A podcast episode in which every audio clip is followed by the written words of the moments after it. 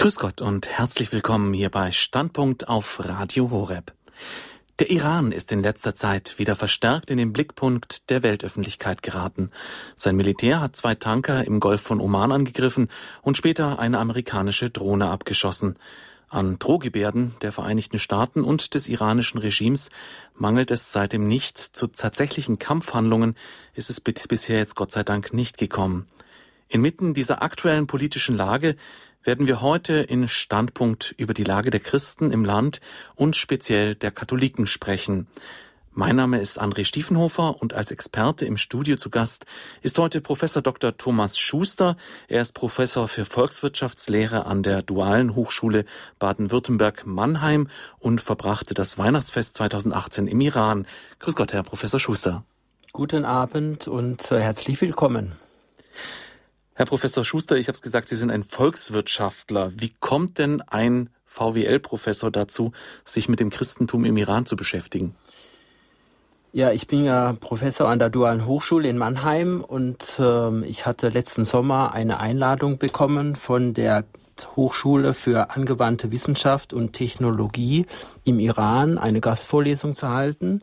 Und äh, der Präsident der Hochschule in Birjand, hat mich eingeladen, eine Gastvorlesung zu halten und äh, da musste ich erstmal mein Visum beantragen und äh, habe dann zugesagt und bin dann voller Erwartung und äh, was mich da erwartet, am 12. Dezember letzten Jahres in das Flugzeug gestiegen und erstmal nach Te Teheran gefahren und dann eine einen Tag später dann noch Birchand geflogen. Birchand ist ähm, ganz im Osten im Iran, 50 Kilometer von der afghanischen Grenze entfernt.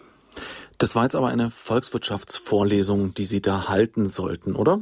Oder ist das ja, ich halte öfters Gastvorlesungen auf der Welt und äh, wir hatten ausgemacht eine Vorlesung in internationale Finanzierung mhm. und äh, dann bin ich dort hingekommen und normalerweise ist auch Standard, äh, dass ich Vorlesungen vor Studenten halte.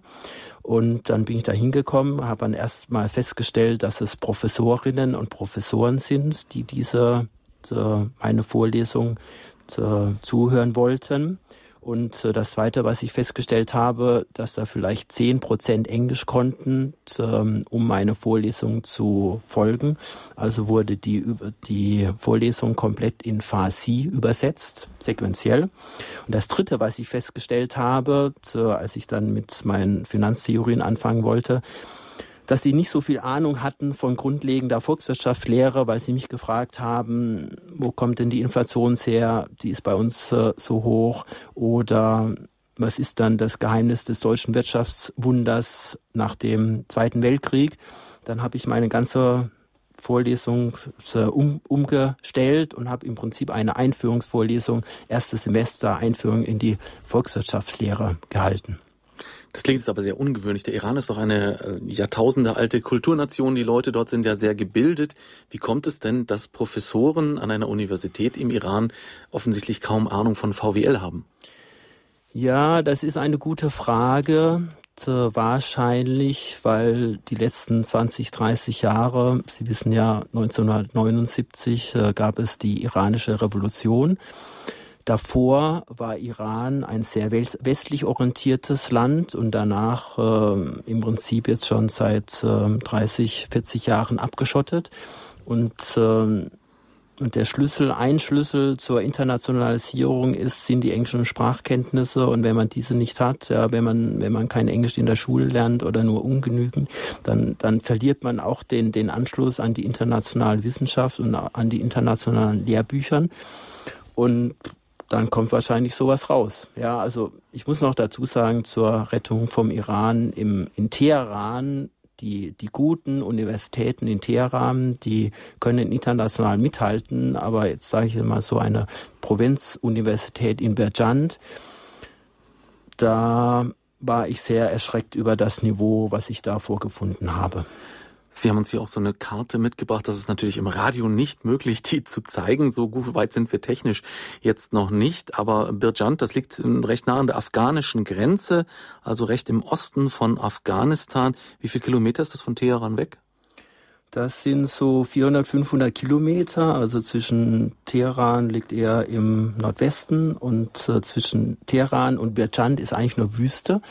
50 Prozent oder 40 Prozent vom Iran ist, äh, ist Wüste. Also bin ich dahin geflogen. Birchand ist im Prinzip eine Wüstenstadt, eine Steinwüstenstadt, ja, mit einem kleinen Flughafen und äh, ein, zwei Maschinen pro ähm, Tag landen dort und dann eben ein, zwei Hochschulen und äh, diese, an der ich auch unterrichtet habe. Wie kamen Sie denn jetzt dazu, nicht nur einen VWL-Vortrag zu halten, sondern sich auch für die Christen dort vor Ort zu interessieren? Ja, das war dann der Sache geschuldet. Ich habe dann äh, drei Tage in Birchand eine Vorlesung gehalten, dann habe ich noch einige Tage in äh, Teheran die meine Vorlesung gehalten und habe dann noch äh, Gespräche geführt um ein über eine äh, Hochschulkooperation und da war es dann schon vor Weihnachten und dann äh, war mein Plan, dann ab dem 27.12. noch 14 Tage Urlaub im Iran zu machen und ähm, dann war ich dann erstmal notgedrungen, gezwungen, an Weihnachten in Teheran zu bleiben, ja, und ähm, und deswegen habe ich dann auch das Weihnachtsfest äh, im Iran äh, erlebt, habe dann Silvester im Iran erlebt und habe dann auch äh, Weihnachten ganz intensiv mit der katholischen Gemeinde in Teheran äh, gefeiert und äh, die Mischung aus äh, Gastvorlesungen und dann auch die die ganzen Erfahrungen vor Ort, über die wir jetzt äh, gleich reden werden, mhm. hat mich dann dazu veranlasst, äh, dieses Radiointerview zu geben.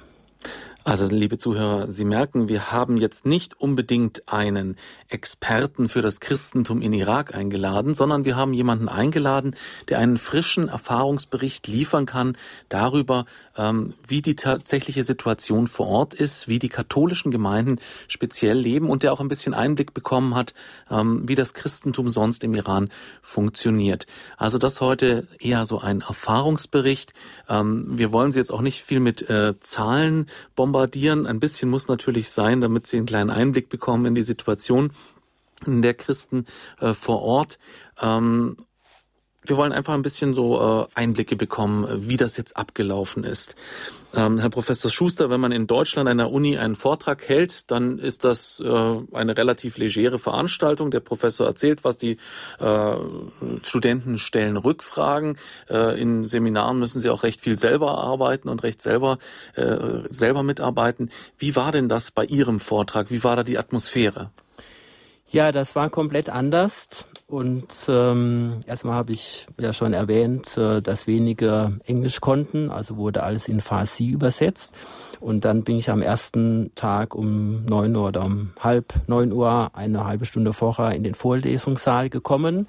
Dann haben mich die männlichen Professoren haben mich erstmal alle mit äh, Handschlag begrüßt und die weiblichen Professorinnen, die meisten hatten diesen langen äh, Schleierumhang, den schwarzen Chador heißt er an. Also es ist nicht die Vollverschleierung. Im Iran äh, hat man einen, äh, ein Kopftuch an oder eben diesen langen Chador.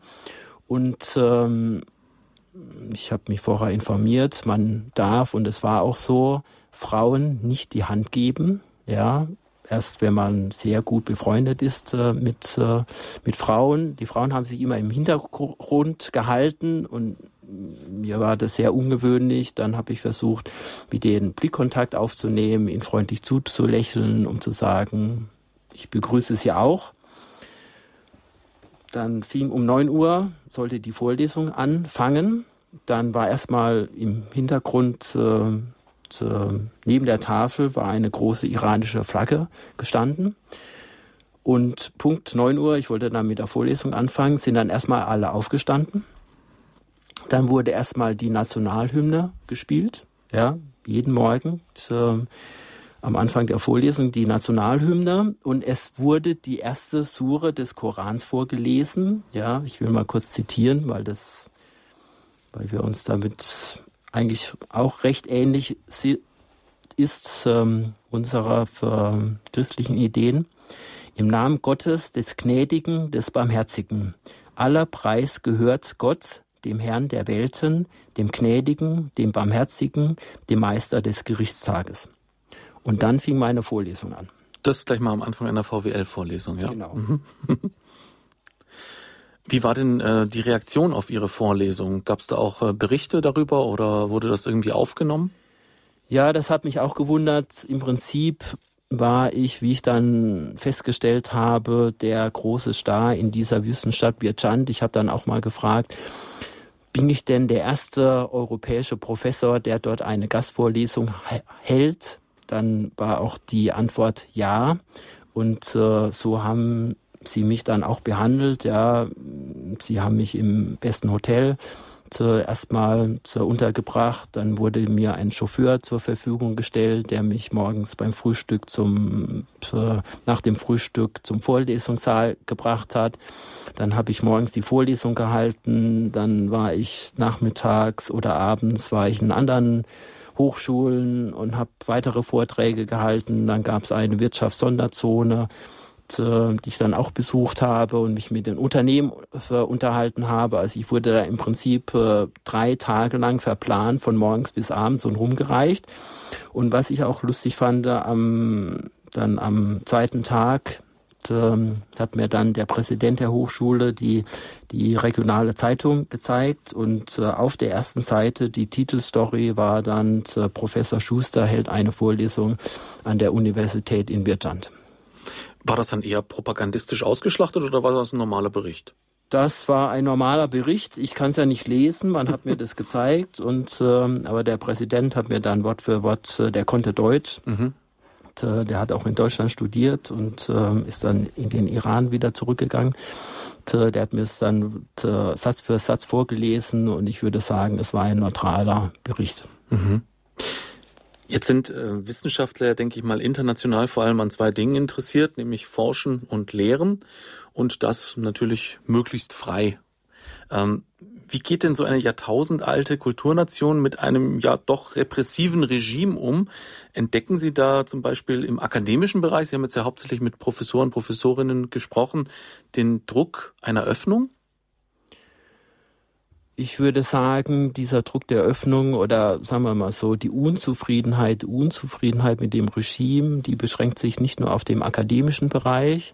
Ja, ich habe die, man wird viel angesprochen. Ja, in, jeder will mit dem Ausländer, mit dem Europäer reden, sei es der Professor oder dann, als ich dann meine Reise gemacht habe als Tourist.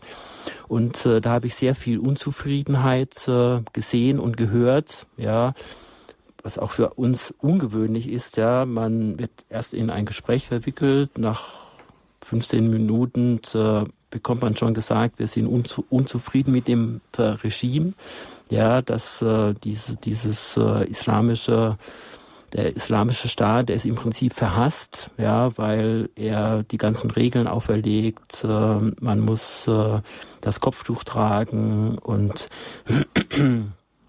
diese ganzen Außenhandelsbeschränkungen, diese ganzen Zölle, die, für, die auferlegt worden sind und das und die Sanktionen der USA, man spürt einfach eine ganz große Unzufriedenheit und mit dem derzeitigen Regime. Aber dann habe ich, meine zweite Frage war dann zum, in einem Gespräch, wollt ihr denn den Schah zurück? Dann war die Antwort, nein, den Schah wollen wir auch nicht zurück. Und äh, wollt ihr denn eine Revolution? Da haben die Leute auch Angst davor, weil man sieht es im Irak, man sieht es in, in, in Libyen, ja, was da alles äh, rauskommen kann, dass das Iran ist ein, wie Sie sagten, ein, ein Staat mit einer sehr hohen Hochkultur, ja, mit einer 3000 Jahre alten äh, Tradition und äh, auch ein stabiler Staat. Und äh, wenn das jetzt alles zusammenbrechen würde, äh, das wollen die auch nicht. Hm.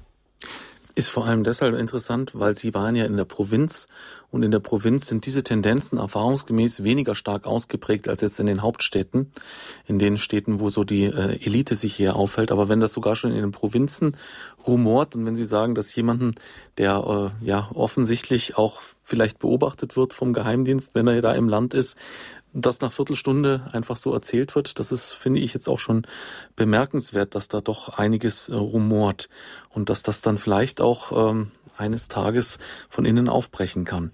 Was, was mich schockiert hat, vielleicht noch eine Anekdote. Ja. einer meiner Gesprächspartner hat mir gesagt, jetzt wörtlich, äh, ich hoffe, dass die USA ihre Sanktionen noch verstärkt. Dann habe ich gefragt, ja, warum denn? Ja, dass die iranische Wirtschaft äh, dann so stark da niederliegt, ja, dass dann das äh, Regime von sich aus zusammenbricht. Hm. Und wenn das schon ein Mann auf der Straße sagt, ne? Genau, genau. Kein Volkswirtschaftsprofessor. Man, man muss sich das immer ähm, bewusst halten. Ja, jahrhundertelang war, war Iran es war immer, gut, es war ein islamisches Land, aber es war ein islamisches Land mit einer westlichen Tradition. Ja, die ganzen Schahs, jetzt nicht nur der letzte, war sehr stark westlich orientiert. Ich war beispielsweise in dem Schah-Palast äh, in, in äh, Teheran. Da war das Esszimmermobiliar war von Napoleon gestiftet. Dann war ich in dem Sommerpalast des Schahs. Da war das Porzellan war aus Frankreich. Die Küche war aus Deutschland. Es war eine im Prinzip eine ähm, westliche Kultur mit, ähm, mit islamischer Religion. Und dann kam eben 1979 die äh, islamische Revolution und hat das ganze Land komplett umgekehrt, neu ausgerichtet. Radio Horeb mit der Sendung Standpunkt am Sonntagabend. Bei uns zu Gast ist heute Professor Dr. Thomas Schuster äh, von der Dualen Hochschule Baden-Württemberg in Mannheim. Er hat christliche Gemeinden im Iran besucht, unter anderem und auch einen Vortrag gehalten. War es jetzt ein Vortrag oder mehrere? Ich glaube mehrere. Mehrere, ne? eine Vortrags Vortragsreihe. Wir haben jetzt von dem äh, ersten äh, Vortrag da gesprochen. Ähm, unser Thema heute sind aber natürlich hauptsächlich die christlichen Gemeinden hier bei Standpunkt auf Radio Horeb. Wir wollen ein bisschen Einblick erhalten, wie die Christen dort leben, wie katholisches Leben im Iran möglich ist. Und da vielleicht als Grundlage, wir haben gerade schon die Hochkultur Iran angesprochen, die lange, Jahrtausende alte Geschichte des Landes. Ähm, wie sind denn Juden und Christentum in Persien äh, verwurzelt? Ja, das Judentum und das Christentum hat eine sehr lange Tradition. Es gab ja dieses persische Weltreich, das von äh, Kyros dem Großen äh, aufgebaut worden ist. Das war so 500 vor Christus und man muss sich noch mal vor Augen halten, dieses, dieses äh, persische Großreich, das ging von Indien vom Ganges bis nach Bulgarien, ja, und Ägypten und äh, alles, was äh, darum lag, äh, war auch mit dabei. Und beispielsweise auch Babylonien, ja, und äh, wir als Christen äh, wissen, dass die Juden in dieser Zeit äh, in der babylonischen Gefangenschaft war. Und 538 äh, hat äh, dieser persische König Kyros der Große Babylonien erobert und hat dann dieses berühmte Edikt von ähm, sein Edikt ähm, verkündet, was wir nachlesen können im Buch Esra, im Alten Testament, im Kapitel 1. Ich zitiere. So spricht der König Kyros von Persien, der Herr, der Gott des Himmels, hat mir alle Reiche der Erde verliehen. Er selbst hat mir aufgetragen, ihm in Jerusalem ein Haus zu bauen. Jeder unter euch, der zu seinem Volk gehört, der soll nach Jerusalem hinaufziehen und das Haus des Herrn aufbauen. Das waren die Verse 2 und 3. Und dann später kommt es, äh, wird noch beschrieben, König Kyros gab auch die Geräte des Hauses des Herrn zurück, die Nebukadnezar aus Jerusalem weggeschlippt hat. Insgesamt waren es 5400 Geräte aus Gold und Silber. Also dieser, dieser König Kyros, der war eigentlich sehr großzügig. Der hat einen Teil seines Volkes, hat er nicht nur ziehen lassen, sondern aufgefordert, geht nach Jerusalem zurück, baut den Tempel wieder auf und hat diese ganze Goldbeute ja, des äh, Königs Nebukadnezar hat er ihn wieder mitgegeben, sozusagen als Mitgift, äh, um das, äh, um den Tempel wieder aufzubauen. Ein großzügiger König und offensichtlich auch jemanden, dem sehr viel an anderen Kulturen gelegen war und der, äh, wie wir aus äh, der Bibel gehört haben, offensichtlich auch eine Offenbarung Gottes äh, bekommen hat. Genau, ganz im Gegensatz zum jetzigen Regime. genau. Ähm, Wie ging es denn dann weiter? Ähm, inwieweit ist das Juden- und Christentum dann noch weiter verwurzelt in der Region? Ja, wenn wir jetzt 500 weit Jahre weitergehen zur Zeit Christi, ja, gibt es das Pfingstereignis in der Apostelgeschichte. Und äh, erstmal wissen wir, dass dann, oder die in der Apostelgeschichte Kapitel 2 fängt dann an, in Jerusalem aber wohnten Juden, fromme Männer aus allen Völkern unter dem Himmel. Wieso kann sie jeder von uns in seiner Muttersprache hören? Das wissen wir alle von dem, von dem Pfingst äh, oder vom Pfingstgottesdienst. Und dann geht es los, die verschiedenen Länder, ja, die man so hört, die man mhm. kennt. Pater, Meda, Elamita. Und wenn man sich ein bisschen auskennt, genau diese Pater, Meda und Elamita, das war das Kernland äh, des heutigen Irans. Also waren damals schon, wir würden jetzt sagen Iraner oder Perser aus diesem äh, Bereich äh, in ähm, Jerusalem, haben sich das angehört, waren bei dem Pfingstereignis mit dabei, sind dann wie, äh, sicherlich christianisiert worden und die kehrten dann in ihre Heimat zurück, diese Bewohner, und äh, haben dann auch äh, dort das Christentum verbreitet und sicherlich die die persische Bevölkerung, die war lange vor Rom christianisiert.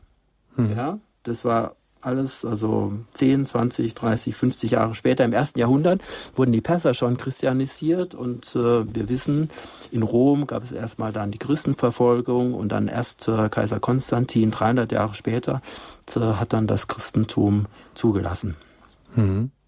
Das ist ja auch etwas, was nicht nur auf Persien zutrifft, also diese frühe Missionierung, sondern das äh, ist ja in der gesamten arabischen Region auch geschehen. Also im Irak zum Beispiel die ersten Gemeinden. Es gibt ja auch äh, uralte jüdische Gemeinden dort.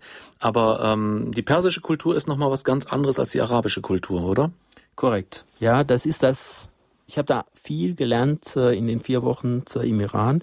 Das Erste, was man lernt, ist äh, Iran ist nicht äh, die arabische Welt. Ja, es gibt die mhm. arabische Welt und äh, es gibt Iran. Das ist die persische Hochkultur äh, erstmal von der von der Geschichte her, aber dann auch von der Glaubensausrichtung her. Es gibt ja die Schiiten und es gibt die Sunniten. Ja, und die Schiiten, die sind äh, in erster Linie im, im Iran vertreten und die Sunniten äh, sind dann in den arabischen Ländern. Und auch was man so man darf das von außen nicht so in einen überhaupt nicht in einen Topf schmeißen, ja, was man so dann im, im, im Kopf hat oder vor den Augen hat, äh, diese Vollverschleierung etc. Das sind alles Bilder aus arabischen Ländern, ja, Saudi-Arabien, für arabische Emirate etc. Dieses Kernland äh, der, des, äh, des arabischen sunnitischen Islams und wie gesagt, Iran ist zum einen von der persischen Geschichte ganz anders und dann auch von der westlichen Orientierung ganz anders als die arabischen Länder. Hm. Wie sind denn die äh, christlichen Gemeinden dort gewachsen? Wie viele Christen gibt es denn heute noch im Iran, so ungefähr? Können wir da vielleicht schon mal vorgreifen? Ja, die letzte Volkszählung sagte, dass es 120.000 äh, Christen gibt mhm. noch im Iran. Gab es da auch Christenverfolgungen oder so? Sie haben jetzt die römische Christenverfolgung angesprochen. Gab es das auch im Iran?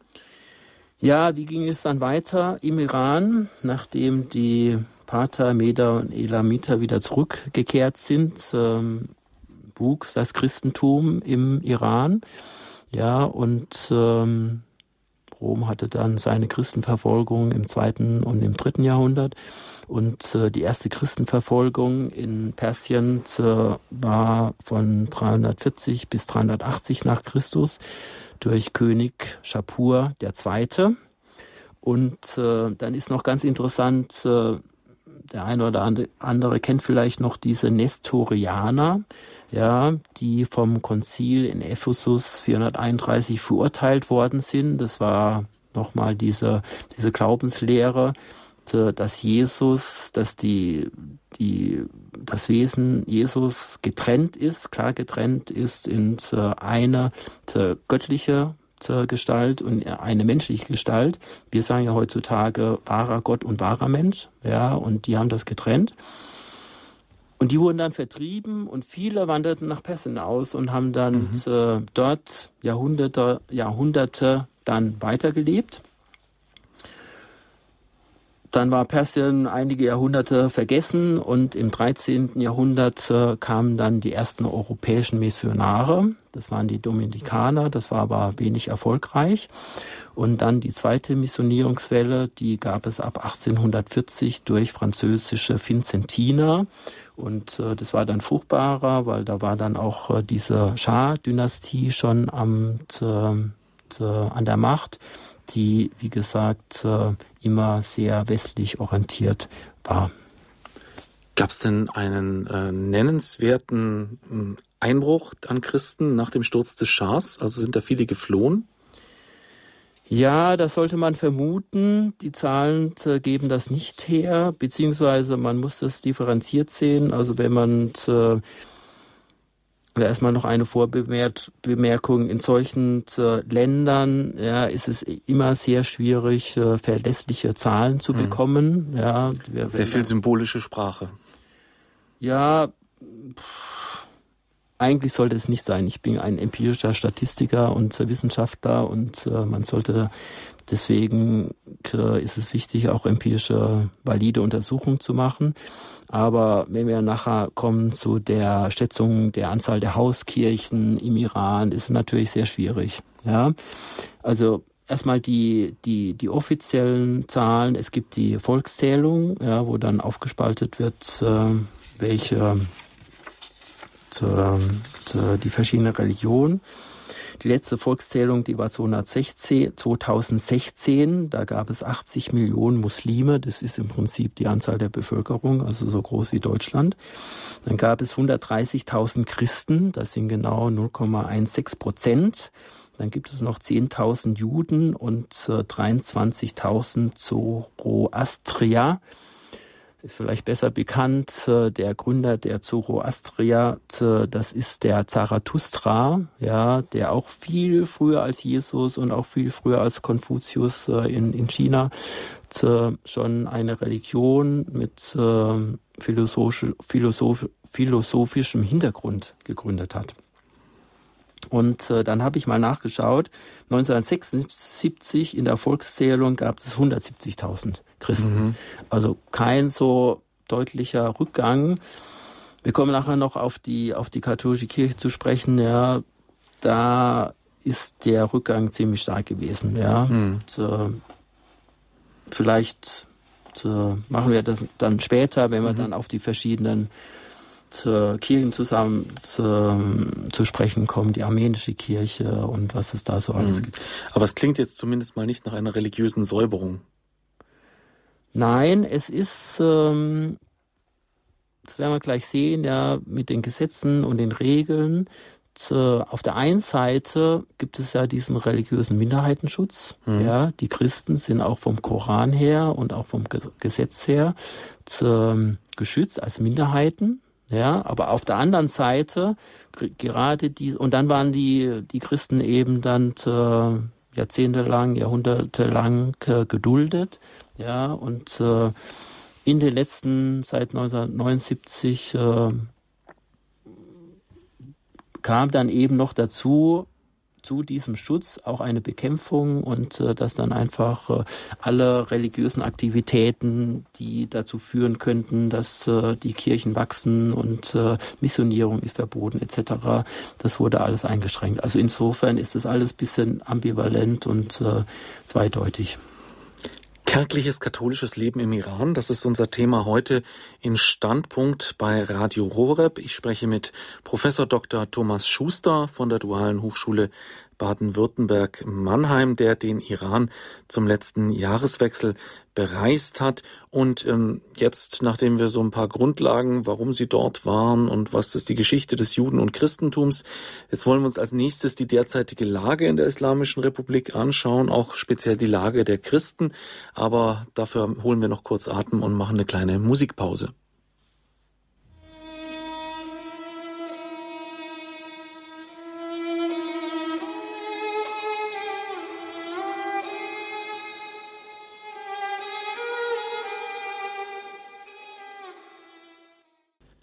Radio Horeb, Sie haben eingeschaltet bei unserer Sendung Standpunkt, in denen wir Ihnen besondere Gesprächsgäste mit besonderen Themen präsentieren. Unser Thema heute ist das Leben im Iran, speziell natürlich das christliche und das katholische Leben im Iran. Bei mir zu Gast im Studio ist Professor Dr. Thomas Schuster von der Dualen Hochschule Baden-Württemberg-Mannheim, der uns seinen Reisebericht aus dem Iran präsentiert und natürlich auch noch allerlei Hintergrundinformationen.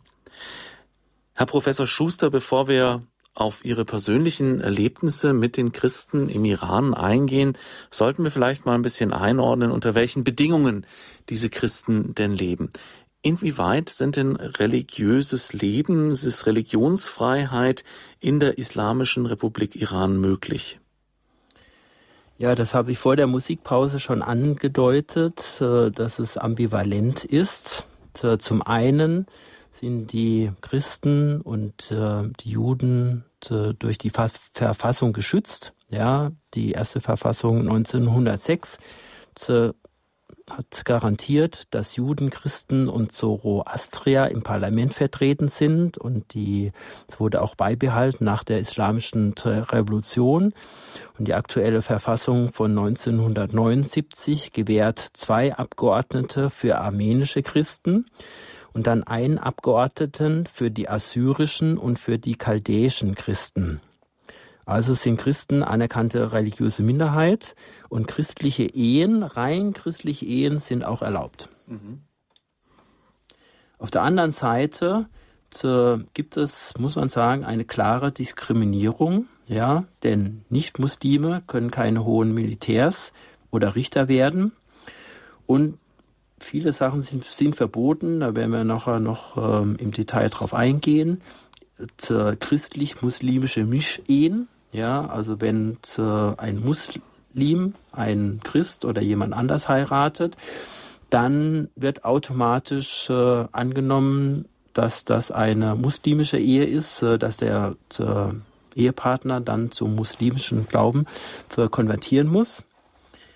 Es ist ausgeschlossen christliche Gottesdienste auf Persisch und es ist auch ausgeschlossen und verboten missionarische Tätigkeit ich habe da ein bisschen geforscht und äh, entweder ist es unter strenge Strafe ge gestellt oder gar unter Todesstrafe. Das war nach der zur Faktenklage nicht ganz klar.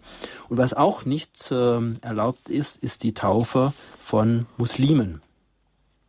Also eine ganz klare Abgrenzung, so nach dem Motto, wir haben hier äh, den muslimischen Glauben, den Islam und die anderen werden daneben geduldet, aber eine Vermischung oder ein Übertritt ist hier nicht möglich. Genau. Als ich da dann in Teheran war und äh, in der katholischen Gemeinde und mir das, äh, der Pfarrer mir so das erzählt hat, war mein erster Gedanke, dann stirbt, da stirbt eigentlich die katholische Kirche aus. Hm. Ja, wenn Sie sich überlegen, zur Missionierung ist nicht möglich, ist verboten und zur Taufen von zur, Muslimen ist auch nicht äh, möglich. Und die, die noch da sind, die haben ihr katholisches Leben und äh, aber es gibt keinen Nachwuchs und äh, mehr oder weniger sterben dann wenn das so richtig durchgezogen wird, die christlichen Kirchen aus. Ja, man sieht es auch äh, vor Ort. Die katholische Kirche, die katholische Gemeinde in Teheran, das ist im Prinzip ein, sagen wir mal so, ein Club der Botschaftsmitglieder ja, Engländer, Franzosen, zu Spanier, Südkorea, zu überall, wo Christen sind, wo Katholiken sind ja, und die eine Botschaft äh, dann in, in Teheran haben, die gehen dann in die katholische Gemeinde in Teheran. Hm. Ansonsten gibt es äh, keine katholische Kirche im Iran, ist es eine reine Botschaftskirche dann in dem Fall? Also es gibt äh, die katholische Kirche im Iran, ähm, gibt es gibt die armenisch-katholische Kirche, ja, das sind äh, im Prinzip oder Armenier, katholische Armenier, die in den Iran äh, eingewandert sind. Da gibt es äh, ein, man nennt das äh, zur Eparchie, ja, Eparchie, da muss ich auch nachlesen, das ist ein Bistum. Es sind aber nur noch 150 Gläubige. Mhm. Dann gibt es diese chaldäisch-katholische Kirche, mit drei aktiven Bistümer und äh, 4000 Gläubigen. Mhm. Und an dieser und diese chaldäisch-katholische Kirche, das, ist, das sind im Prinzip die, die Perser, die ähm, ja aus der Tradition, die wir da vorher gehört haben, ähm, ihr katholisches Leben in, in Persien entwickelt haben über Jahrhunderte. Und ich habe ja vorher die Nestorianer noch angesprochen. Ja. Ja, man hört ja immer, die sind dann, äh, haben sich getrennt von der Kirche. Aber durch die Jahrhunderte, dann haben die irgendwann mal dem Papst einen Brief geschrieben, wir würden gern wieder zurückkommen, ja. Und diese Nestorianer, die sind dann in diese chaldäische katholische Kirche so aufgegangen. Mhm. Aber 150 Gläubige auf der einen Seite, 4000 Gläubige auf der anderen Seite, das ja. klingt tatsächlich nach einer Bestätigung Ihrer Theorie, dass das also eher sterbende Kirchen sind oder ja. Kirchen, die unter den Bedingungen, die da existieren, nicht mehr lange leben äh, können. Also gerade diese chaldäisch-katholische Kirche, die hatte 1979 noch 80.000 Gläubige, ja, und ist jetzt äh, geschrumpft auf äh, 4.000 Gläubige. Und ähm, jetzt kommen wir noch zu sprechen auf die römisch-katholische Kirche. Mhm. Da gibt es ein, eine Diözese für ganz Iran. Ja, mhm. und ähm, da sind die Katholikenzahlen auch geschrumpft. Ja, ich habe äh, 2006, vor zehn Jahren, gab es noch 10.000 äh, 10.000 Katholiken, vor 20 Jahren gab es noch 20.000 Katholiken und äh, jetzt zurzeit sind nur noch 2.000 Katholiken übrig, ja, in diesem mhm. ganzen, äh, im ganzen Iran und ähm, und das sind im Prinzip äh, Ausländer, Botschaftsangehörige, ist jetzt, ist ja jetzt noch weiter dezimiert worden. Es war ja am, am 5.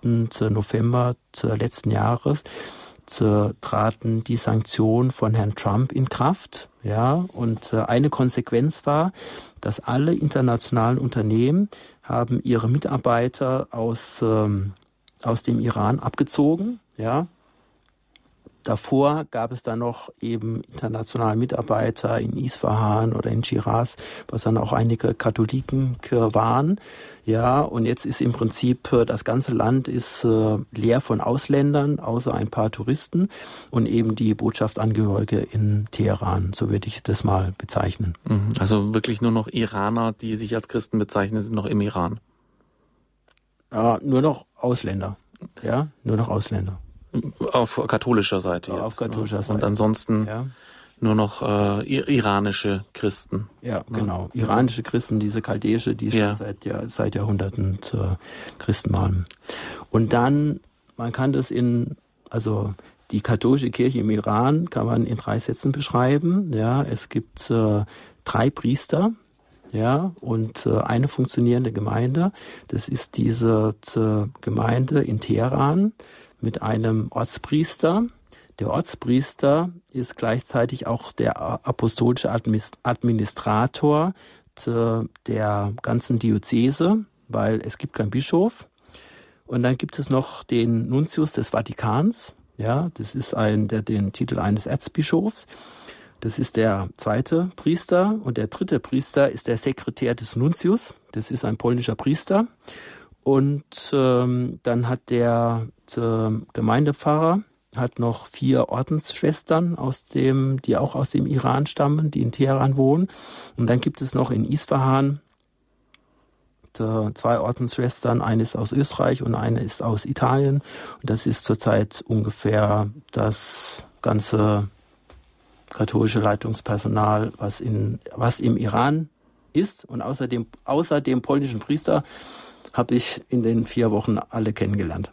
Okay, das ist ja wirklich kärgliches katholisches Leben. Da stimmt unsere, genau. äh, unser Titel äh, der Sendung im Iran äh, wirklich heute bei Standpunkt hier bei Radio Horeb. Ähm, Sie haben in Ihrer Liste auch noch einige orthodoxe Kirchen aufgenommen. Oder zumindest eine?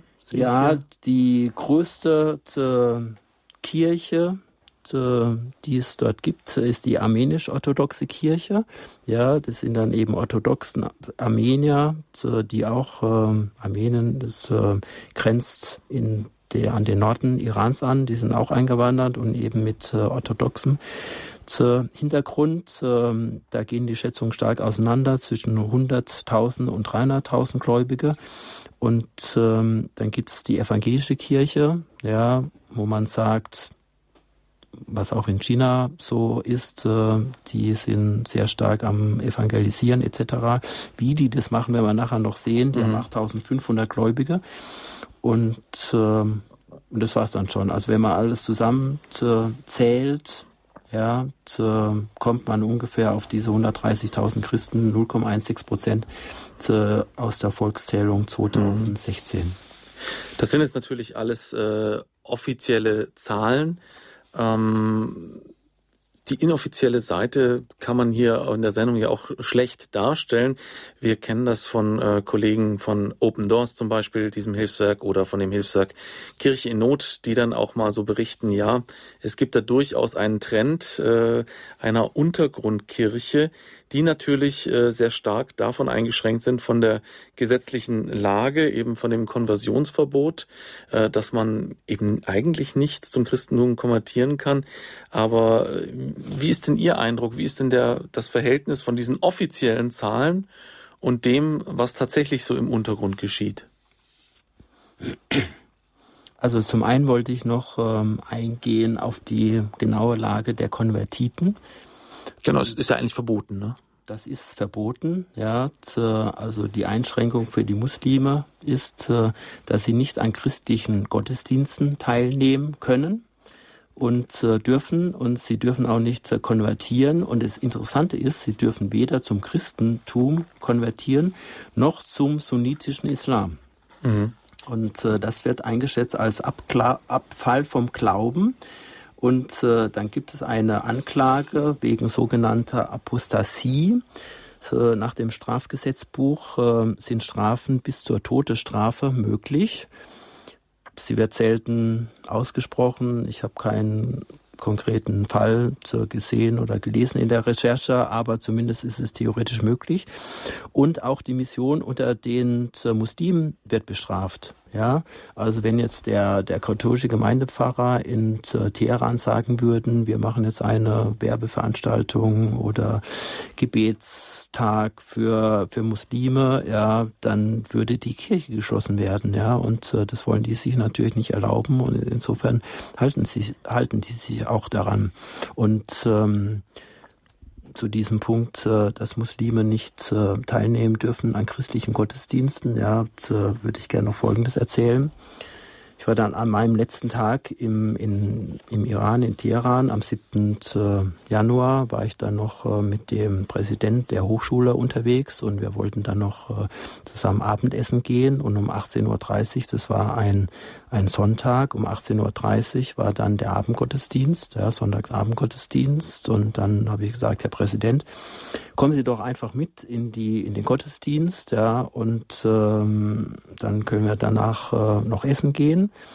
Und dann bin ich vorangegangen in die Kirche und ähm, am, äh, am Eingang steht immer ein Begrüßungskomitee und äh, die Wochen davor habe ich das immer sehr positiv äh, zu, angenommen und habe mir gedacht, das ist ja nett, äh, das könnten die deutschen äh, Kirchen äh, auch machen, ja, da ist da einer, begrüßt einen und wie geht es Ihnen etc. Dann bin ich da reingegangen und dann äh, haben die aber den Präsidenten sozusagen herausgefischt, ja, und äh, weil er äh, eben äh, Iraner war und äh, Muslim und die wollten den nicht reinlassen, ja, dann habe ich gesagt, das ist mein Bekannter, den kenne ich und äh, der macht da jetzt auch keinen Quatsch. Ja, der sitzt da brav auf der Bank und äh, der geht dann auch nicht zur Kommunion und äh, sie, sie, sie müssen da keine, äh, ja, keine Probleme sehen etc.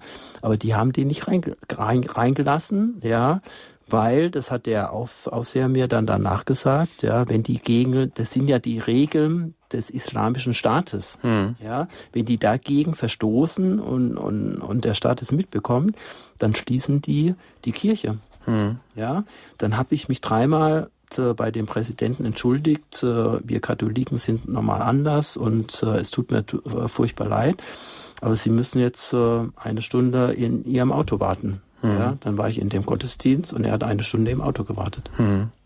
Also ein offizielles christliches Leben ist nicht möglich, ein öffentliches christliches Leben aber es geschieht natürlich trotzdem ein christliches Leben im Untergrund und äh, da gibt es natürlich auch äh, verschiedene Quellen, die äh, ja, Briefe aus christlichen Gemeinden. Es gibt auch äh, christliche Pastoren, die dort wirken im Untergrund. Ähm, da gibt es natürlich verschiedenste Quellen. Haben Sie da auch etwas äh, von mitbekommen oder gemerkt? Also das ist sehr schwierig, ja, weil das äh, ja Grenzbereich ist. Zum einen äh, von katholischer Seite für, darf man sich nicht der Mission schuldig machen und äh, von der muslimischen Seite ähm, bekennen die sich auch nicht, ja, weil wenn die sagen, ich bin konvertiert, äh, dann stehen die mit einem halben Bein im Gefängnis. Ja, insofern weiß ich nur von den äh, Erzählungen der Gemeindemitglieder vor Ort, dass es diese Hauskirchen gibt. Es gibt sicherlich auch katholische Hauskirchen, es gibt evangelische Hauskirchen, es gibt äh, Hauskirchen der Pfingst, Pfingstgemeinde, wo sich eben dann diese muslimische Konvertiten organisieren und ähm, die treffen sich dann regelmäßig. Es gibt dann auch äh, Strukturen, dass äh, Hauskreisleiter etc. und äh, dass es Pastoren gibt, äh, die im Ausland beispielsweise in, in der Türkei ausgebildet werden, dann wieder einreisen, also Iraner, die dann wieder einreisen und diese Hauskirchen dann leiten. Und äh, jetzt die Schätzungen, wie viele Mitglieder es da gibt, äh, sind, gehen weit auseinander. Eine solide wissenschaftliche äh, Schätzung aus dem Jahre 2005 sprach von konservativ 10.000, 100.000 äh, Mitglieder der Hauskirche. Und es gibt das äh, Theologische Zentrum Paz in London. Ja, die unterstützen diese Hauskirchen, die geben Materialien aus, die machen Internetkurs etc. Die wissen wahrscheinlich schon mehr wie viel Klienten sie haben, ja, und die gehen von vier Millionen aus. Ich habe auch Schätzungen gehört, gelesen, eine Million, zwei Millionen, also irgendwas zwischen 100.000 und vier Millionen. Hm. Ist natürlich auch schwierig, wenn man das gar nicht offiziell in irgendeiner Weise erheben kann, ohne äh, die Personen dort vor Ort zu gefährden. Also insofern ist es doch ähm, bei aller Kultur, bei allem funktionierenden Staat, den es dort gibt, auch eine gewisse Repression, zumindest äh, gegenüber denjenigen, die die Religion wechseln wollen oder sie gewechselt haben. Die dürfen das zumindest nicht offen bekennen. Ja, also die man ist so irgendwie im Gefängnis ja, und äh, mit einer in einer kleinen Gefängniszelle als katholische Kirche oder als evangelische Kirche, wenn man seine Hände ausstreckt, äh, dann äh, stößt man gleich an eine Wand, wo man nicht weiter kann. Ja, und äh, das kann man auch einigermaßen objektiv messen. Ja, es gibt den Weltverfolgungsindex von Open Doors und äh, da ist Iran auf dem Platz neun ja, zu, vielleicht so zur Einschätzung, die Nummer eins ist Nordkorea, die Nummer zwei ist Afghanistan und die Nummer drei ist Somalia. Und diese Einschränkung, dass äh, Konvertiten äh, die Todesstrafe droht, ja, und dass äh, Mission verboten ist, das ist schon eine sehr starke Einschränkung für die ganze Verkündigung mhm. äh, des Evangeliums. Ja, und äh, ich habe mal recherchiert, wer verhaftet wird. Ja, es sind nicht so die gewöhnlichen Konvertiten, ja, sondern der Islamische Staat hat es äh, konzentriert sich auf die Hausgruppenleiter, ja, weil wenn die Hausgruppenleiter nicht mehr da sind, dann äh, dann äh, ja, verstreut sich die Hauskirche. Deswegen werden die öf öfters verhaftet, ja, beispielsweise 2018 wurden mindestens 67 Christen verhaftet und äh, die Haftstrafen, Haftstrafen waren mindestens zehn Jahre. Zehn Jahre und äh, es gab oft Durchsuchungen von Hauskirchen und dann auch einfach Schließung von Hauskirchen.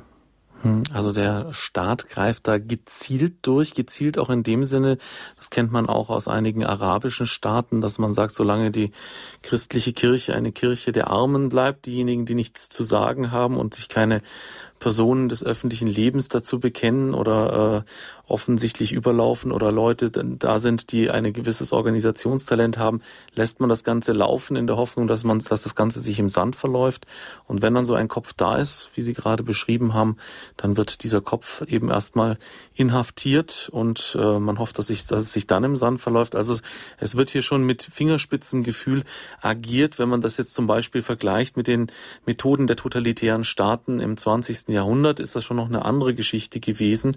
Ähm, aber auch das muss man eben wissen und äh, sagen, okay, äh, hier ist eine Repression da und natürlich der neunte Platz im Weltverfolgungsindex von Open Doors, der ist durchaus berechtigt, denn ähm, Religionsfreiheit gehört nun mal zu den grundlegenden äh, Menschenrechten und wo die nicht in vollem Umfang möglich ist, kann sich eine Gesellschaft und kann sich ein Mensch natürlich auch nicht so entfalten, wie es dem Menschen im Grunde frommt.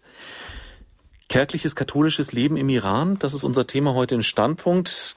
Sie merken, es geht natürlich nicht nur um uns Katholiken, sondern wir ähm, wenden den Blick auch über den Tellerrand zu ähm, anderen christlichen Religionsgemeinschaften und auch ganz allgemein natürlich auf die Lage der Menschenrechte, soweit man das hier äh, eben beschreiben kann. Wobei es uns heute weniger darum geht, diese allgemeinen Zahlen und diese allgemeinen Beobachten wieder und wieder zu wiederholen, sondern unser Gast heute ist Professor Dr. Thomas Schuster, der zum vergangenen Jahreswechsel persönlich im Iran zu einer Vortragsreise war.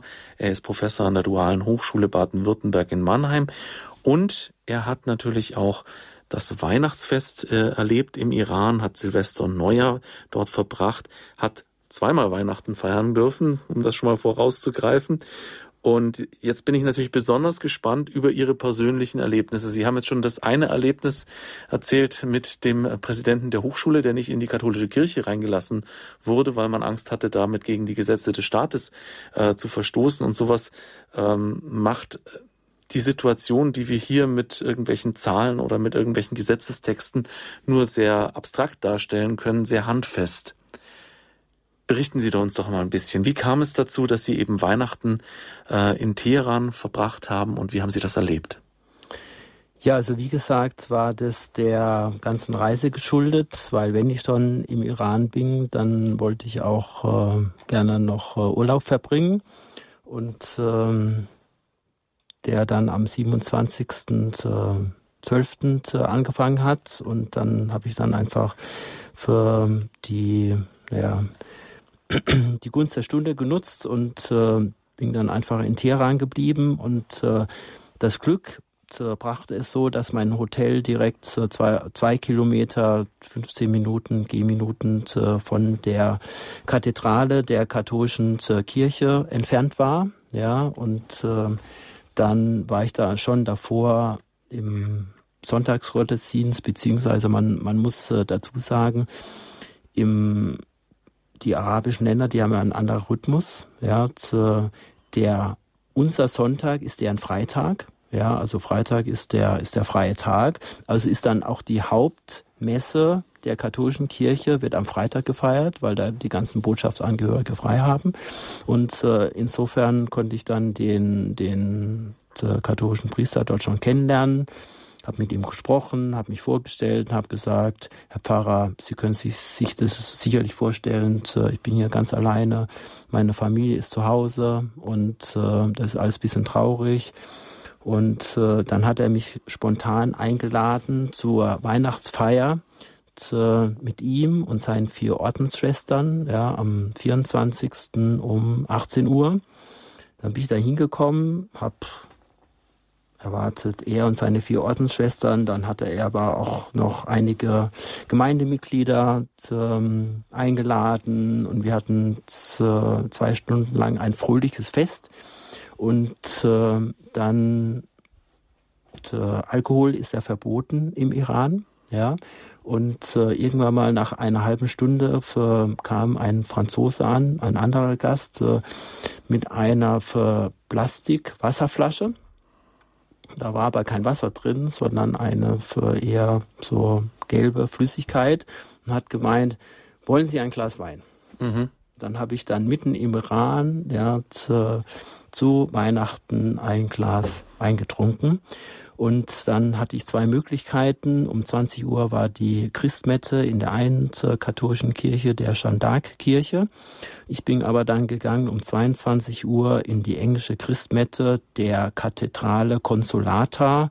Consolata würde man jetzt auf Deutsch übersetzen, Maria Trösterin. Mhm man darf sich jetzt nicht vorstellen, eine große Kathedrale, ja, ich habe ja auch ein Bild mitgebracht. Es ist im Prinzip eine ganz bescheidene äh, Gemeindekirche, ja, relativ klein. Ich muss auch sagen, als ich die zum ersten Mal gesucht habe, bin ich da einfach dran vorbeigefahren, äh, vorbeigelaufen, weil ich eine große Kathedrale erwartet habe. Und äh, 500 Meter später habe ich dann gemerkt, äh, okay, ich bin schon zu weit gelaufen. Ja. Ich schaue jetzt gerade das Bild an, also damit Sie sich das ein bisschen vorstellen können, liebe Zuhörer. Das ist ein, ähm, wie soll ich sagen, so ein erdfarbenes Gebäude, eher so ins Rosa changierend. Ähm, es gibt jetzt keinen Kirchturm in dem Sinne, aber es ist so ein kleiner Aufbau obendrauf mit zwei Glocken. Dürfen diese Glocken auch läuten? Ja, wahrscheinlich ja. Ja, das wundert mich jetzt schon bei so einem repressiven Land. Äh, ich sehe auch nicht nur ein Kreuz, sondern drei Kreuze an der Außenmauer. Ähm, auch das kenne ich jetzt aus anderen Ländern, wo jetzt völlig äh, verboten wird, irgendwelche christlichen Symbole zu tragen. Äh, anders. Ist diese Kirche denn auf extraterritorialem Gebiet? Ist die auf italienischem Grund? Ist das eine Botschaftskirche oder ist das eine, irgendwo ja, in der Stadt? ich habe gelesen, die katholische Gemeinde darf kein eigenes Eigentum haben, mhm. ja, aber die, die armenisch-orthodoxe Kirche für, darf Eigentum im Iran haben. Mhm. Dass die ganzen katholischen Kirchen zu, eigentlich im Eigentum der armenisch-orthodoxen Kirche ist und dann zur der katholischen Kirche zur Verfügung gestellt wird. Gut, aber diese Kathedrale steht also auf iranischem Boden, ist nicht irgendwo auf Botschaftsgelände oder nein, so. Nein, nein, okay. Weil, also soweit ich weiß, darf man ja, wenn man in den Iran einreist, auch kein Kreuz offen tragen oder so. Wenn man jetzt kein Priester ist. Also. Sie haben es nicht probiert. Ja, wir haben das nicht probiert äh, und ähm, aber also ich war ja bei der Einreise, habe die Einreise für gemacht und äh, die interessiert es alles nicht. Ja. Hauptsache, man mhm. hat den Stempel seines Visums und äh, man, man muss nicht sein Hemd aufmachen oder irgendwas, ob da ein Kreuz da, da, da darunter ist. Ja. Mhm. Das wird alles. Das eine sind die Regeln des islamischen Staates, ja, und das andere ist die ist die Haltung der der vielen Angestellte, ja, und äh, der Beamten, die ja mit diesen Regeln die meisten gar nichts zu tun haben wollen. Insofern wird es alles viel lockerer gehandhabt, als man von außen immer denkt. Ja, das ist das eine und zum anderen sehen die natürlich auch, dass sie ein Ausländer sind, dass sie einreisen und dann wieder ausreisen. Und wenn sie sich jetzt nicht als Missionar gebären, wird das natürlich anders gehandhabt, als wenn sie ein Iraner sind, der vielleicht auch seinen Militärdienst dort geleistet hat und den man dann kennt und der dann plötzlich mit dem Kreuz da kommt, wird man den vielleicht schon anders äh, ansprechen. Aber auch das ist ja schon mal ein Lichtblick, dass da offensichtlich, Sie haben es am Anfang ja auch schon erwähnt, viel Unzufriedenheit da ist, dass viele einfach Dienst nach Vorschrift machen und ähm, dass man also, wenn man sich jetzt nicht allzu sehr outet, äh, durchaus auch in so einer Untergrundkirche seinen Glauben eventuell leben kann. Gehen wir mal weiter in Ihrem Reisebericht, in dem, was Sie konkret erlebt haben. Ähm, Sie waren dann im Weihnachtshochamt in dieser äh, Gemeinde und sind dann aber noch weiter gereist nach Isfahan. Ist das das richtig genau. ausgesprochen genau. oder? Ja. Ja. Hm? Ja. dann kam der 25.12. und äh, mhm. ich hatte die, die Auswahl um 11 Uhr in, die, in das Weihnachtshochamt zu gehen. Das war zwar italienisch, ich kann ein bisschen italienisch und habe gedacht, aber wenn es Weihnachten ist, dann geht man doch äh, morgens um 11 Uhr in die Kirche. Und äh, dann, ich hatte wieder den, den Gemeindepfarrer erwartet. Dann kam aus der Sakristei kam ein äh, Priester im Bischofsornat äh, mit Bischofsmütze und mit äh, Bischofsstab, Stab, mitten im Iran. Da habe ich gedacht, was ist denn hier passiert? Ja, und dann, äh, er hat dann äh, Italienisch, ja, und äh, war auch ein Italiener und hat eine für, war eine sehr schöne Weihnachtsmesse. Im Nachhinein habe ich dann erfahren, das war der Nuntius mhm.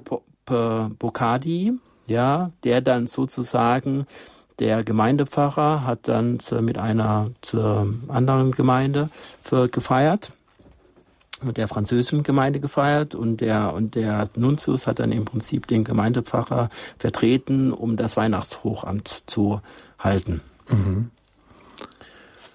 Ja, und dann ging dann am 27. Dezember ging die Reise, Reise los und äh, dann habe ich mir gedacht, wo kann man Silvester feiern, ja, in dem islamischen äh, Iran und habe gedacht, vielleicht am besten noch in der zweiten, in der zweitgrößten Stadt in Isfahan. Und äh, dann hat der Gemeindepfarrer mir noch erzählt, äh, da gibt's zwei Ordensschwestern, ja, dann habe ich die eine angerufen, dann äh, sind wir dort angekommen und äh, haben uns mit denen getroffen und äh, die haben sich sehr gefreut, ja, die eine aus Österreich, äh, dass sie fern der Heimat äh, mal einen Abend äh, mit einem Deutschen und einer Österreicherin verbringen kann. Und die Ankunft war am 30.12., das war das Fest der Heiligen Familie, ja, und es gibt ja nur eine, eine Gemeinde in Teheran. Was macht man am Fest der Heiligen Familie? Mitten im Iran, keine Kirche, weit und breit, keine katholische Kirche. Und dann äh, sind wir auf die Idee gekommen, äh, wir schauen mal im Internet, ja, und äh, sind dann fündig geworden und haben dann eine Internetmesse des äh, Domradio Kölns äh, mhm. erlebt und äh, mitgefeiert. Insofern will ich auch Sie von Radio Horeb äh, ermuntern, ja, dass sie, sie machen nicht nur das äh, Programm für die Deutschen hier, sie machen das Programm für die ganze Welt, ja, und auch für die ganz entlegenen äh, Gebiete auf der Erde, wo es keine katholische Kirche gibt, wo es keinen Pfarrer gibt, ja, und wo die Leute, wir waren wirklich dankbar, ja, da in diesem, in einem Hotelzimmer in Isfahan diese Messe miterleben zu können. Ja, ja, das ist auf jeden Fall auch wichtig, dass man übers Internet äh, viel mehr Menschen erreicht, als man eigentlich denkt. Vor allem, wenn es solche Übertragungen sind, wie jetzt an Hochfesten, da übertragen wir ja auch sehr oft aus Rom ähm, mit dem äh, internationalen Ton, den man eigentlich überall auch mitfeiern kann.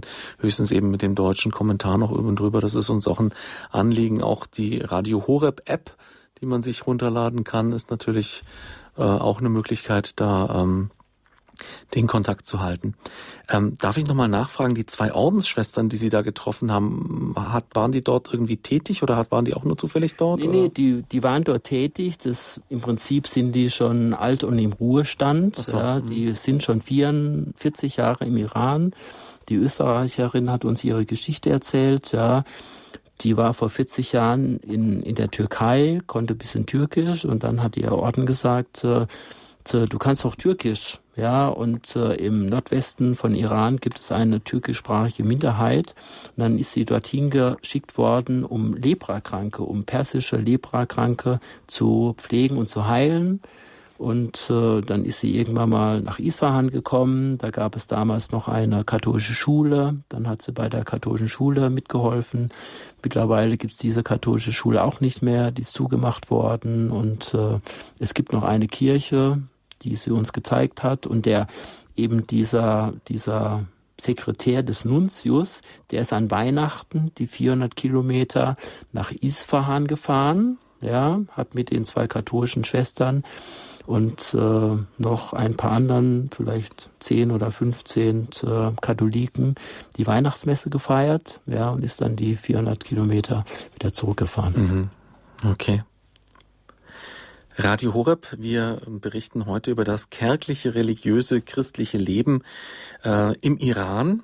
Dazu bei uns zu Gast Professor Dom, Dr. Thomas Schuster, der einige katholische Gemeinden in Iran besucht hat und uns eben von diesem Leben berichtet. Jetzt möchte ich Sie, liebe Zuhörer, auch schon einladen, wenn Sie Fragen am Professor Schuster haben, an seine Erlebnisse oder vielleicht haben auch Sie selber Reiseerlebnisse aus der Region. Ähm, man kann ja durchaus in den Iran reisen oder konnte es in den vergangenen Jahrzehnten recht problemlos. Dann rufen Sie uns an unter der 089 517 008 008 oder wenn Sie von außerhalb von Deutschland anrufen. Wir haben ja gehört, wie wichtig es ist, Radio Horeb auch übers Internet zu empfangen, obwohl wir natürlich hauptsächlich hier in Deutschland auch über Digitalradio DAB Plus ideal zu empfangen sind. Dann rufen Sie uns unter der 0049 089 517 008 008 an. Also dann einfach die Null weglassen und die 0049 vorne weg. Nochmal 0049 89 517 008 008. Jetzt waren wir aber kurz vor Silvester in Isfahan hängen geblieben, nach meiner, äh, vor meiner Rückfrage der beiden Ordensschwestern. Sie haben also das Fest der Heiligen Familie mit einer Internetmesse von den Kollegen vom Domradio Köln mitgefeiert, die ja auch hin und wieder hier, den Ton wir ja auch hin und wieder hier äh, bei Radio Horeb übernehmen, nämlich immer wenn es im Kölner Dom was mitzunehmen gibt. Ähm, wie haben Sie dann äh, Silvester erlebt? Ja, Silvester war dann die zweite Hürde für wie kommt man, zu, wie kann man eine für Jahresabschlussandacht äh, besuchen und äh, man muss noch dazu sagen, Iran ist äh, zweieinhalb Stunden in der Zeitverschiebung voraus. Ja, also wollten wir dann um so um 18 Uhr iranischer Zeit eine Jahresabschlussmesse oder Andacht haben. Also das war dann um 18 Uhr sind 15.30 Uhr deutscher Zeit. Ja, und dann sind wir fündig geworden, eine Jahresabschlussandacht, eine ökumenische Jahresabschlussandacht äh, im Dom zu Meißen. Und dann äh, ist das Problem, weil äh, das persische Jahr ist ja nicht das internationale Jahr mit, mit Silvester. Das persische, persische Neujahr fängt immer am 21. März an. Mhm. Also für, wird da nicht gefeiert. Und äh, dann haben wir uns einfach in dem Hotel, was wir waren, ähm, ein schönes Abendessen gegönnt und äh, ich hatte dann gehofft, dass dieses Hotel bis 24 Uhr offen hat. Das Hotel hat aber nur bis 23 Uhr offen gehabt. Mhm. Also haben die uns um 23 Uhr rausgeschmissen. Mhm. Also was macht man dann um am Silvesterabend in Isfahan um 23 Uhr? Und dann sind wir auf die Idee gekommen, äh, wir gehen zu diesem großen, wunderschönen Platz in Isfahan. Das ist der drittgrößte Platz der Welt, der Naqsh-e-Jahan, der natürlich menschenleer war kein Feuerwehr, kein nichts. Dann haben wir uns einfach auf eine Bank gesetzt und äh, der und dann äh, das Neujahr eben besinnlich äh, angegangen. Und am nächsten Tag äh, war dann das nächste Problem einer Neujahrsmesse, ja. Und äh, katholische Gemeinde gab es nicht. Aber die, die Ordensschwester hat uns gesagt, äh, es gibt eine armenisch-orthodoxe Kirche, ja, in der Wank-Kathedrale. Mhm. Dann sind wir zusammen mit der Ordensschwester dorthin gefahren und äh, haben uns diese waren zu, an dieser Messe und äh, es war davor nicht klar, ob die Ordensschwester mitkommt äh, oder nicht. Und ich habe ja vorher schon gesagt, dass Ausländer oder dass Muslime nicht äh, erlaubt sind, auch nicht in orthodoxen Messen. Mhm. Und dann haben wir schon Kreuz eingepackt, großen Kranz eingepackt, äh, um dann denen zu zeigen, wir sind keine Muslime, wir sind äh, Christen und würden mhm. gern mit dabei sein. Und äh, aber dann kam die Ordensschwester noch dazu und hat gesagt, das sind Katholiken, äh, die kenne ich und die Ordensschwester ist natürlich da, dort auch bekannt. Und dann haben wir da den Neujahrsgottesdienst äh, miterlebt, was dann zu unserer Überraschung auch ein Pontifikalamt äh, mit dem dortigen orthodoxen Ortsbischof war. Mhm. Unter der 089 517 008 008 hat uns jetzt die erste Hörerin erreicht, äh, Frau Renger aus Chemnitz. Grüße Sie. Ja, dann, Herr Professor, ich habe eine Frage. Sie hatten äh, erwähnt, dass im Iran die Schiiten, äh, die Mehrheit bilden ja die Sunniten insgesamt. Nein, nein, nein, nein, nein. Und im Iran gibt es nur den Zwölfer-Schiismus. Und was ist das? Das ist die heutige Staatsreligion. Genau, also im, die, die Muslime im Iran sind 90 Prozent Schiiten und 10 Prozent Sunniten. Und die streiten sich ja, zu, wer der rechtmäßige Kalif ist. Ja, und die Schiiten sagen, äh, der Kalif, der, das muss ein, einer aus der Familie Mohammed sein und die Sunniten sagen, es der, der Kalif, der dann im Prinzip der Papst ist ja, und Mohammed nachfolgt, das muss nur einer aus dem Stamm Mohammed sein. Und die Zwölfer Schiiten, die sagen dann, es gibt zwölf rechtmäßige Kalifen und äh, die so. gefeiert werden. Aber es gibt die Zwölfer Schiiten, es gibt die Siebener Schiiten, es gibt noch eine andere Zahl. Also die Schiiten unter sich haben auch noch leichte Unterschiede, wie hier vielleicht die zur armenisch-katholischen oder ja. die griechisch-katholischen, die römisch-katholischen, die sind alle uniert, ja, die verstehen sich untereinander, aber da hm. gibt es auch noch einige leichte Unterschiede. Denn weil nur der Iran diesen Zwölfer-Schiismus hat genau. und ich einen Reisebericht gehört habe und eben davon gehört habe und damit nicht unbedingt was anfangen konnte. Ja, also die Schiiten, es gibt noch Schiiten außerhalb von Iran, aber hm, das, die sind sehr selten. Die sind sehr selten. Insofern kann man das von unserer Seite schon gleichsetzen zu Schiiten. Die meisten Schiiten sind Zwölfer Schiiten. Aha. Und äh, Iran eben das hauptschiitische Land. Genau. Genau, deshalb habe ich vorhin auch so laut Nein gesagt, weil Sie gesagt haben, die Sunniten im Iran äh, als Mehrheit, aber das war dann wahrscheinlich einfach nur ein Versprecher. Frau Renger, danke für die Nachfrage. Das ist auf jeden Fall wichtig. Das haben auch schon amerikanische Präsidenten verwechselt. Alles Gute. Danke. Gut, danke Tschüss. sehr. Ja, liebe Zuhörer, Sie dürfen auch weiterhin Ihre Fragen stellen. 089 517 008 008 ist äh, die Nummer hier ins Studio zu Professor Dr. Thomas Schuster, der uns äh, über seine Erlebnisse im Iran berichtet. Wir waren eben stehen geblieben äh, bei Neuer, dass Sie dort eben ein orthodoxes Pontifikalamt erleben durften.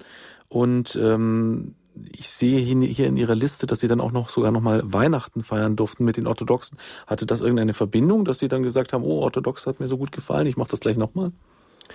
Ja, nach meiner Rundreise aus, äh, im Iran war ich dann am 6. Januar wieder in äh, Teheran und ähm, ich wusste, dass da die armenisch-orthodoxe äh, Kirche ihr Weihnachten feiert und äh, ich fand es einfach nett und lustig. Ja, das Weihnachtsfest ist so schön.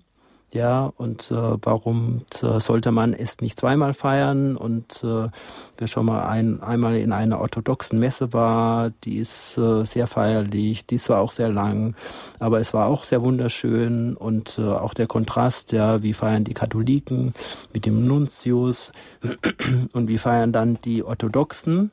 Und äh, das war dann eben in einer anderen Kir Kirche, in der Kirche St. Sakis. Und das war dann eben auch ein Pontifikalamt äh, mit dem Bischof der armenisch-orthodoxen Kirche. Wie würden Sie denn den Unterschied beschreiben zwischen der katholischen und der orthodoxen Weihnachtsmesse, jetzt mal abgesehen von der Länge? Sehr viel Gesänge, sehr viel Weihrauch und äh, sehr viel auch viel mehr zur Bewegung. Mhm. Ja, dann ist der Bischof mal unten vor den Altarstufen, dann wieder hoch, dann geht er einmal um den Altar rum, ja, und äh, dann wird wieder gesungen und überall, wo er ist, wird dann erstmal 15 Minuten, 20 Minuten gesungen, bis mhm. es dann wieder weitergeht. Und was natürlich auch bei orthodoxen äh, Kirchen ist, äh, es ist immer ein äh, Kommen und Gehen. Ja, mhm. und, ähm, ich meine, jeder hat so seinen Stil. Wir sind es gewohnt, äh, die, auch wenn die Messe etwas länger ist, die ganze Messe drin zu bleiben. Aber wenn man vielleicht so erzogen worden ist und es nicht mehr nicht anders kennt, man geht mal rein, dann hört man sich eine Stunde die, den Gottesdienst an, dann geht man wieder raus, raucht eine Zigarette, unterhält sich mit seinem Nachbarn, zündet eine, eine Kerze an und äh, geht dann wieder rein und feiert dann einfach weiter. Das ist ein anderes Liturgieverständnis ja, als bei uns. Das ist ein sehr anderes Litur Liturgieverständnis als bei uns. Als in der katholischen Kirche. Sie haben auch hierzu ein Foto mitgebracht, was wir hier im Radio natürlich leider nicht zeigen können, aber auch hier wieder, äh, was ich unterstreichen möchte bei diesem Foto dieser Kathedrale äh, St. Sarkis. Äh, sie hat drei Türme oder zwei Türme und eine Kuppel in der Mitte und auf jeder dieser Türme und auf der Kuppel äh, prangt ein großes Kreuz und auch in den Fenstern sind Kreuze zu sehen. Also so das mit den religiösen Symbolen, was man immer so hört aus dem Iran, ist anscheinend äh, nicht überall so knallhart durchgesetzt. Also auch wenn man hierzulande die Diskussion über die Minarettverbote hört und äh, als Argument angeführt wird, ja, in diesen Ländern darf man ja auch keine Kirchtürme mit Kreuzen hinstellen. Also hier sehe ich zumindest mal Kreuze, das einfach nur als Beobachtung. Ich weiß jetzt nicht, wie das konkret gehandhabt wird und inwieweit das äh, besondere Gründe hat, dass hier diese Kreuze vorhanden sein dürfen. Ja, das ist einfach der, der Ausfluss des, des Minderheitenschutzes. Ja, der Minderheitenschutz der Christen ist in der Verfassung äh, verankert und äh, damit auch die, also die, die freie Glaubensausübung der Christen, die schon Christen sind. Mhm. Ja, und nur eben dieser, dieser Übergang zwischen Missionierung und äh, Konversion, das ist der Heikelpunkt, der verboten ist. Mhm. Ja, und äh, diese ganze Diskussion mit äh, Minarettverbot etc.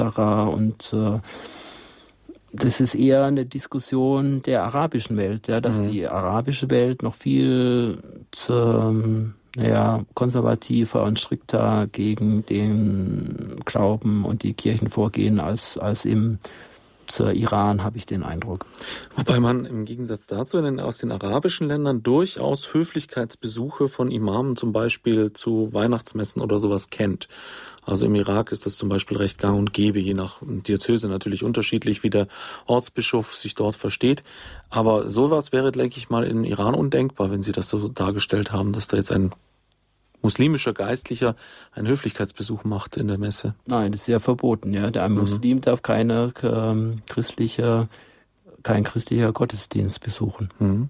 Ich finde diesen Unterschied einfach sehr interessant, dass auf der einen Seite ähm, durchaus eine größere Pragmatismus da ist im Iran, aber auf der anderen Seite auch eine größere restriktive Haltung als gegenüber der arabischen Welt, wobei man die natürlich jetzt auch nicht gleichsetzen darf. Ich weiß nicht, inwieweit das äh, der Irak jetzt mit Saudi-Arabien und so weiter, das ist ja auch wieder Vergleiche Äpfel mit Birnen. Aber einfach sehr interessant, ähm, diesen konkreten Einblick ähm, zu bekommen orthodoxe Weihnachten in Teheran. Sie haben dann noch ähm, in Ihre Liste mit hineingeschrieben, dass Sie auch noch in einer katholischen Abendmesse dort waren.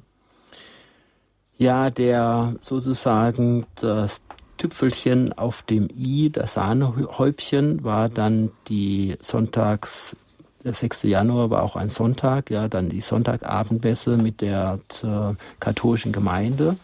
Und äh, da hatte der, der Gemeindepfarrer schon an Weihnachten angekündigt, äh, dort gibt es hohen Besuch und äh, dass doch äh, alle Gemeindemitglieder bitte ähm, zu diesem Gottesdienst äh, kommen können, es, denn es haben sich äh, zwei französische Bischöfe angekündigt. Ja, der Bischof von Marseille, denn der ist zuständig für den interreligiösen Dialog in Frankreich. Dann war der Erzbischof von Toulouse mit dabei und äh, noch zwei französische Pfarrer und die, das war im Prinzip eine Delegation, die den Iran äh, besucht hat, ja, und dann auch äh, Gespräche mit der geistigen Führung geführt hat ja, über das Verhältnis von Christentum in Islam etc. Und die wollten natürlich auch äh, sich über die Lage der, der katholischen Kirche vor Ort äh, informieren. Ja, dann war noch von iranischer Seite mit dabei der Nuntius des Vatikans, ja, hat äh, in der Messe äh, konzelebriert. Dann war der Bischof der armenisch-katholischen Kirche mit dabei. Dann war der Bischof der chaldäisch-katholischen Kirche mit dabei. Und dann war der apostolische Administrator der römisch-katholischen Kirche mit dabei. Also waren dann eins, zwei, sechs Bischöfe äh, vor Ort in Konstellation im Prinzip äh, die komplette Führungsmannschaft der, der Kirche im Iran und die zwei französischen Bischöfe, die sich natürlich sehr gefreut haben, mit der katholischen Gemeinde fort äh, einen Gottesdienst zu feiern.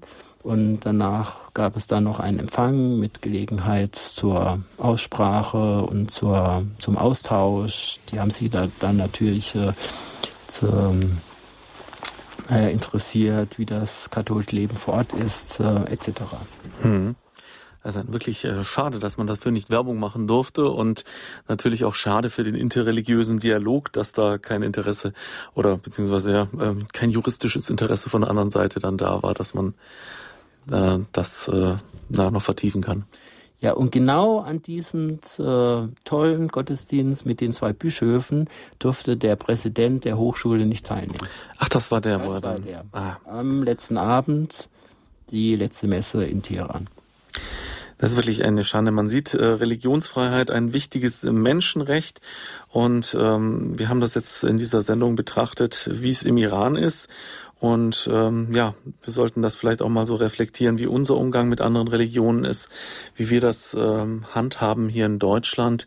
Ähm, also wir Katholiken, katholisch heißt ja durchaus weit, allumfassend und äh, so sollte dann auch unser Herz sein und durchaus auch auf die anderen zugehen und äh, den anderen auch das zugestehen, was vielleicht in den Heimatländern unseren Mitchristen nicht möglich ist, denn nur in diesem Austausch lebt der Mensch natürlich auch. Ja, Herr Professor ähm, Schuster, vielen Dank für diese Einblicke in das katholische Leben im Iran. Jetzt möchte ich Sie zum Schluss natürlich schon auch noch mal äh, fragen, inwieweit äh, Sie jetzt Reisetipps geben können. Ist es denn aktuell überhaupt möglich für Touristen in den Iran zu kommen? Das war ja jahrzehntelang ohne Probleme möglich.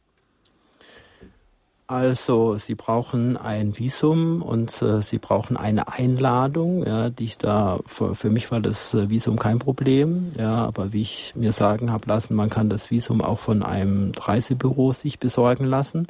Und ähm, für mich war die Reise dann die 14 Tage im Anschluss eine ganz tolle Reise. Ja, im Prinzip Teheran liegt so ein bisschen in der Mitte, ja, und wenn man nur 14 Tage Zeit hat, dann die klassische Route ist so Richtung äh, Südosten zu reisen. Da liegt dann dieses Isfahan mit dem drittgrößten Platz der Welt. Da liegt dann äh, Shiraz, äh, das man kennt von dieser Shiraz-Traube.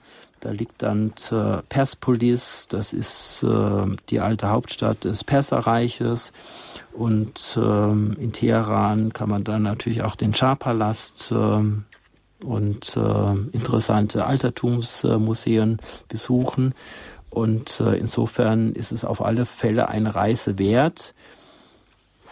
Ehrlich muss ich jetzt sagen, wenn ich jetzt, wir haben die der Präsident und die Hochschule will mich natürlich gern wieder einladen, ja, aber mit den ganzen schlimmen Nachrichten, die wir zurzeit äh, haben, ja, mit äh, Abschießung von Drohnen etc.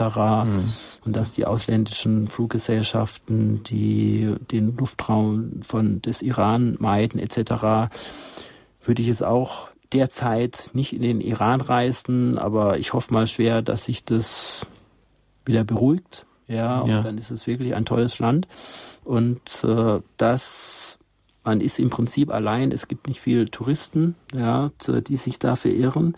Und äh, weil viele von außen einfach abgeschreckt sind, die Araber und die Perser in einen Topf werfen. Und mhm. äh, als ich im letzten Herbst gesagt habe, ich fahre den, in den Iran. Die einen haben mich für, für verrückt erklärt, weil sie gesagt haben, dann kannst du nie mehr in die USA einreisen. Die anderen haben mich für, für verrückt erklärt und haben gesagt, ja, wenn ich da irgendwie was Falsches mache, wenn ich ein Kreuz trage oder wenn ich äh, Alkohol trinke oder ich weiß nicht was, dann komme ich dann ins Gefängnis. Aber das sind alles Vorurteile, ja. Mhm.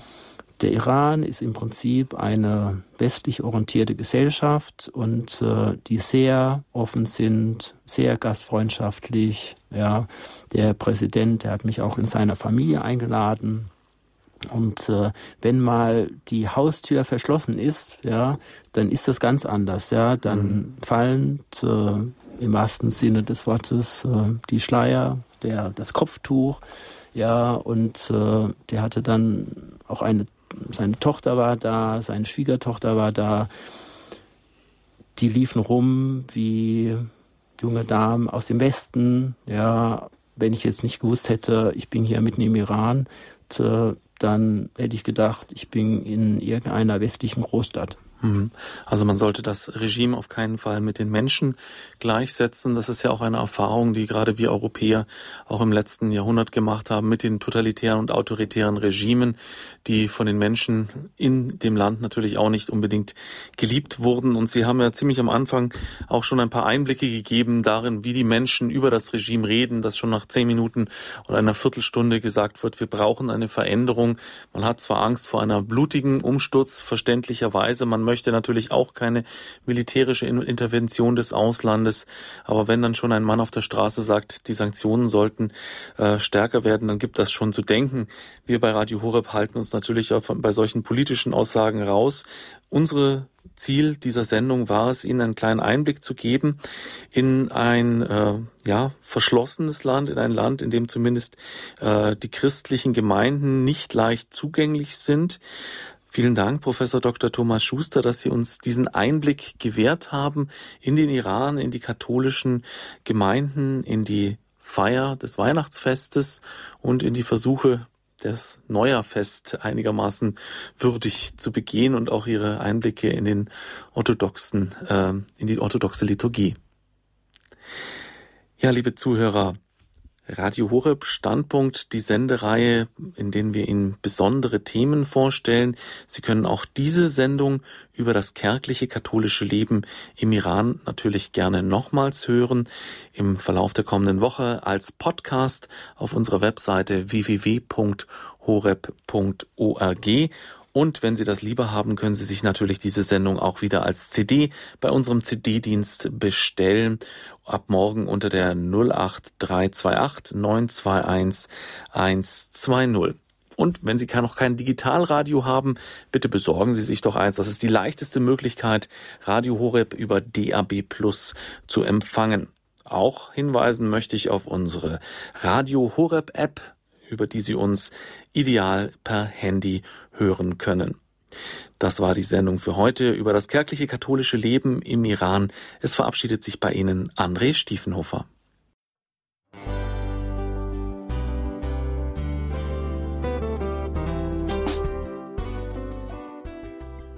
Liebe Zuhörerinnen und Zuhörer, vielen Dank, dass Sie unser CD- und Podcast-Angebot in Anspruch nehmen.